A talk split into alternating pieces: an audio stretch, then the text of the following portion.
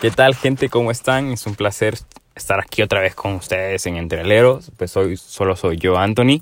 Pues eh, estaba pensando, estaba leyendo noticias, estaba viviendo el momento y me di cuenta de que la realidad que vivimos en nuestro país, Honduras, es una mierda. Entonces este va a ser un podcast, vamos a hablar un poco algo serio, ¿no? Y un poco corto, para resumirles cuentas. Yo sé que hay amigos que me escuchan en otros países, yo sé que hay gente que me apoya de otros países y para que se den cuenta de lo que los, sus medios no les dicen, ¿no? Pues aquí en Honduras, eh, nuestro narcodictador, nuestro presidente, bueno, no es mi presidente, no lo considero mi presidente, está haciendo el país caer en bancarrota. Con simples palabras, endeudando al país interna y externamente, eh, prometiendo cosas con sus préstamos, con sus cosas al país, que no, nunca llegan, nunca llegan. Y así son los diputados, alcaldes que prometen calles y las calles se arruinan en un año.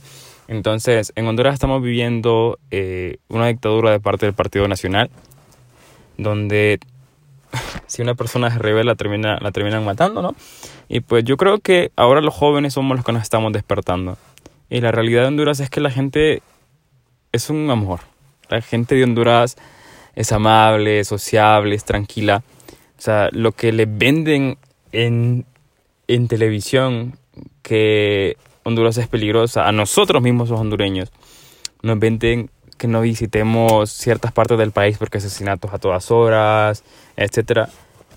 Yo he sido mochilero, yo soy de las personas que agarran una mochila y se va a pedir jalón en la calle. Y a veces me he ido solo, solo por hacerlo, solo por conectar con personas. Y no solo soy yo, son miles, podría, podría afirmar que son miles de personas que se atreven a mochilear y se terminan encontrando con que la gente es realmente amable. El hondureño es amable de corazón. Nacemos así.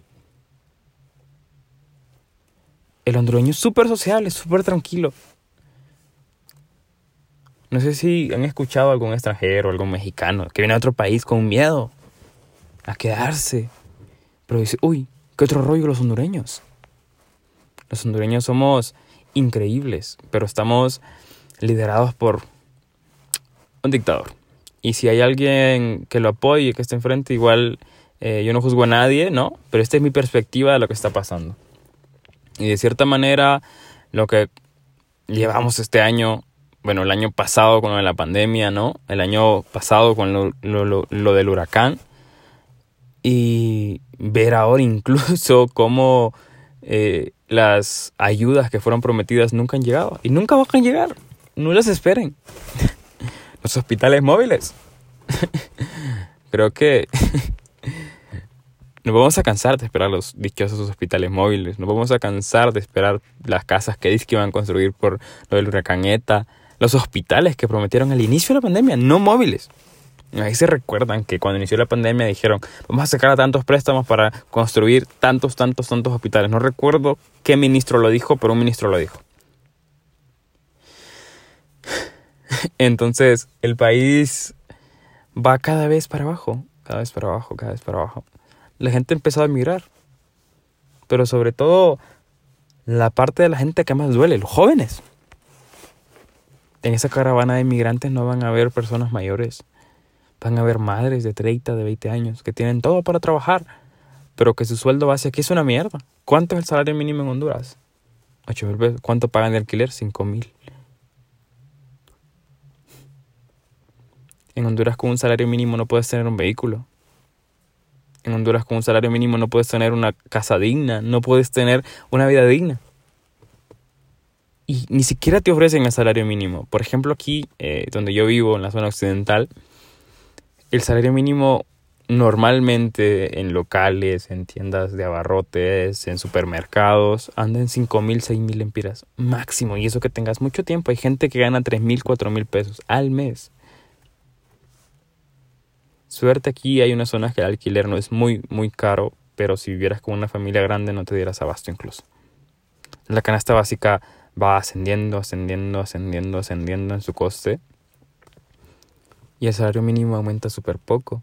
Y la gente no lo quiere pagar porque igual no le alcanza. Los impuestos son una realidad aquí en Honduras.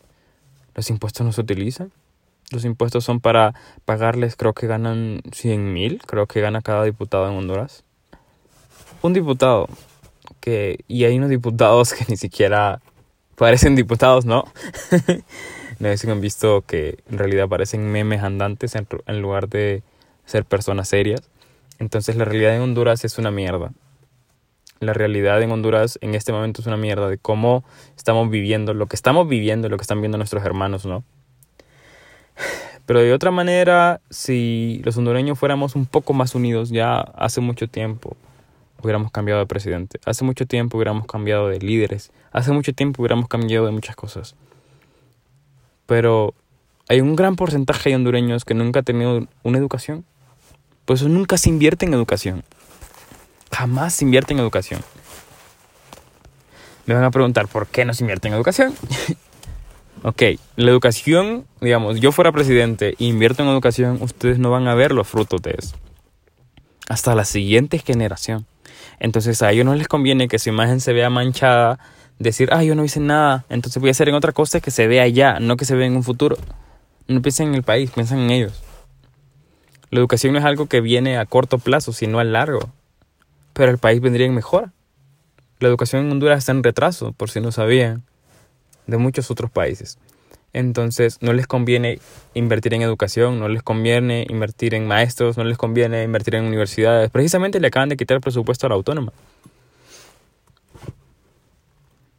Pues la verdad no sé si se lo quitaron, no, no seguí de, lleno la noticia, pero sí, le habían dicho que le iban a quitar presupuesto a la autónoma. Entonces, la realidad del país es esa. Las personas que me estén escuchando y yo incluso anduve en las tomas, en las tomas de carreteras, peleando con, contra los policías, etc. Cuando estaban queriendo privatizar, eh, privatizar la educación. Cuando quisieron privatizar la educación, salimos muchos a las calles a protestar. Y la verdad duele. Duele, duele, duele ver cómo personas, eh, bueno, la mayor parte de adultos, se reían de nosotros.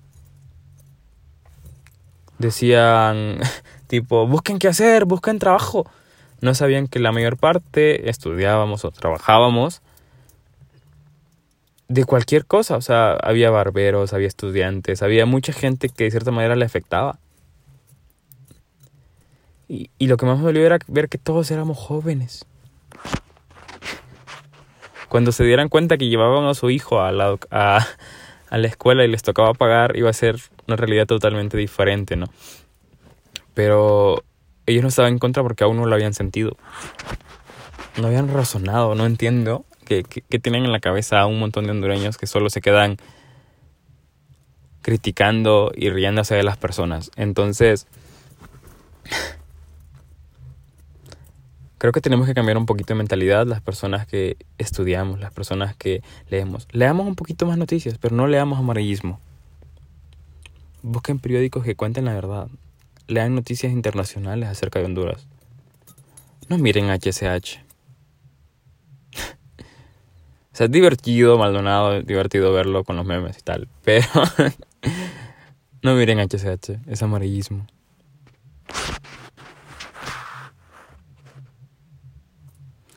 La realidad del país es esa. En un futuro no vamos a poder ni siquiera acostarnos la canasta básica. A veces me dicen, hey, ¿por qué vos, no visitas Utila? Vos no visitas Roatán. si supieran cuáles los sueldos aquí. Literalmente, para visitar Roatán, si vos sos hondureño con un salario mínimo, es imposible. Tenés que ahorrarlo por meses. Y es una mierda. Es una mierda que no podamos generar turismo local. Que todo tenga que ser internacional las personas que van útiles Roatán es porque tienen bastante solvencia, porque se mataron trabajando, porque dedicaron mucho tiempo a lo que ellos están haciendo y, es una mierda.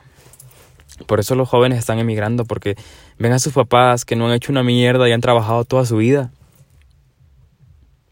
Hay gente que tiene suerte y, y, le va bien, prospera y sale adelante, pero hay gente que no. Gente que se ve estancada en el mismo punto y no pueden salir en toda su vida. Y es el gran porcentaje de hondureños. Y también tenemos que cambiar la mentalidad económica. El hondureño le encanta endeudarse por una refri, por un tele, por un carro. Eso nos falta en educación. Enseñar el autocontrol, número uno, y a mejorar nuestras finanzas personales. Porque aquí la gente tiene dinero. Ah, un tele. El más caro, el más curvo. Para ver fútbol. Y no está mal el fútbol, pero, o sea, el tele. Se endeudaron ocho años por un tele que le va a restar mucho de su sueldo, etcétera, teniendo otras prioridades. Entonces, hay muchas cosas que no te enseñan y no, no es de culpar a la gente porque la gente nunca ha tenido esa enseñanza de cómo usar su economía, sobre cómo mantenerse económicamente, de qué comprar, cuándo comprar, de cuándo hacerlo, cuándo no. Hace poco estaba leyendo un libro que te dice que tú no puedes comprar algo hasta que lo puedas comprar tres veces. Así, tú quieres comprar un teléfono, ese teléfono lo compras hasta que tengas tres veces el dinero, hasta que lo puedas pagar tres veces. Ahorren. Ahorren. Creo que si también tuviéramos una mentalidad económica diferente, creo que seríamos un país totalmente diferente. Y no culpa a mi gente por eso. No hay educación sobre eso. Si vos no buscas leer libros de economía, si vos no tratas de buscar información de economía, no vas a aprender. No vas a aprender. Si miras economía en bachillerato, ¿qué te enseñan? No te enseñan a manejar tus finanzas personales. Te enseñan la historia del dinero, te enseñan muchas cosas, como cómo se desenvuelve la bolsa, pero nada más. No te dicen, no, esto está mal, esto está bien, no hagas esto. Invertí esto. Guarda tu capital, etcétera. No. Bueno. Y para no hacerlo muy largo, esa es la realidad del país, ¿no? De hay gente viviendo en tiendas de campaña precisamente en este momento, hoy, hoy 19 de enero del 2021, hay gente viviendo abajo de puentes en Honduras.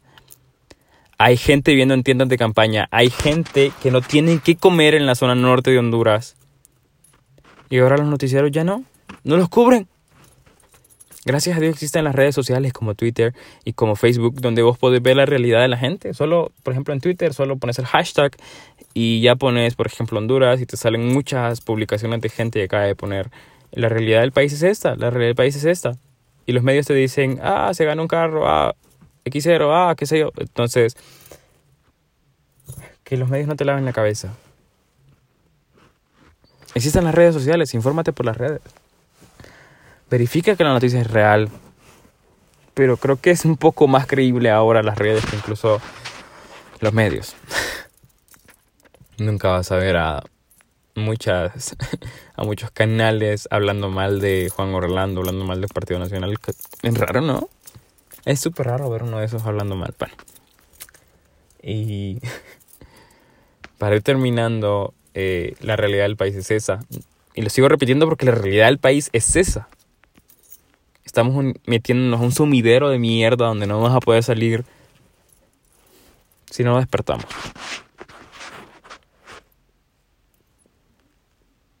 Todas las cosas van a seguir subiendo. Va a ser imposible muchas cosas en un futuro.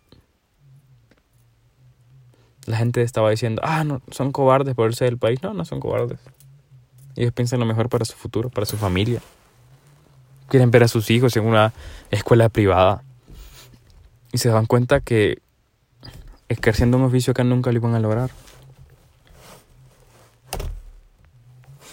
Justo ahora estoy en el vehículo de la casa y estaba escuchando unas noticias y estuve viendo, bueno, estaba en redes, estaba viendo gente viviendo en tiendas de campaña, gente mayor que sus hijos se habían ido en la caravana, solo ellos viviendo en la tienda de campaña. Y, y en la radio estaban criticando a la gente que se iba. No critiquemos, aceptemos y en realidad mantengamos lo que creamos. Y despierten. Despierten, despierten, despierten que el país va cada vez para abajo, cada vez para abajo, cada vez para abajo.